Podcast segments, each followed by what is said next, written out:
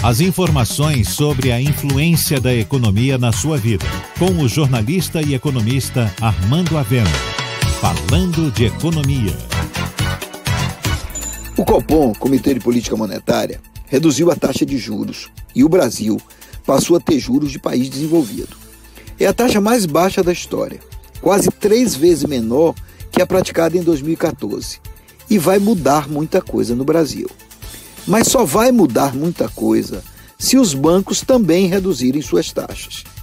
A taxa Selic vem caindo desde 2014 e, mesmo assim, os juros bancários só fazem subir.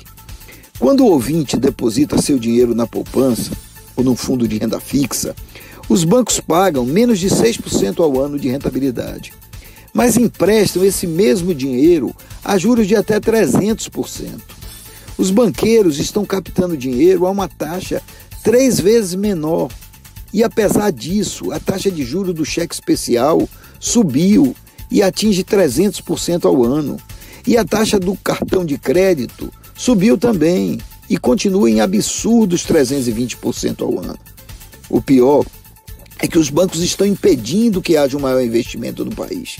Pois para investir, o empresário tem que tomar dinheiro emprestado e os empréstimos para o setor privado têm juros de até 40% ao ano, quase 10 vezes maiores que a taxa Selic. Quando confrontados com isso, os banqueiros vêm com a lenga-lenga de que a inadimplência é alta, a carga tributária é excessiva, mas isso vale para todos os setores da economia e nenhum deles tem os superlucros dos bancos. Está na hora do governo ampliar a competição no mercado bancário tirar dos cinco bancos poderosos que controlam o sistema os privilégios e ampliar a competição. Senão, vai continuar assim. O governo abaixa os juros e os banqueiros aumentam. Você ouviu Falando de Economia, com o jornalista e economista Armando Avena.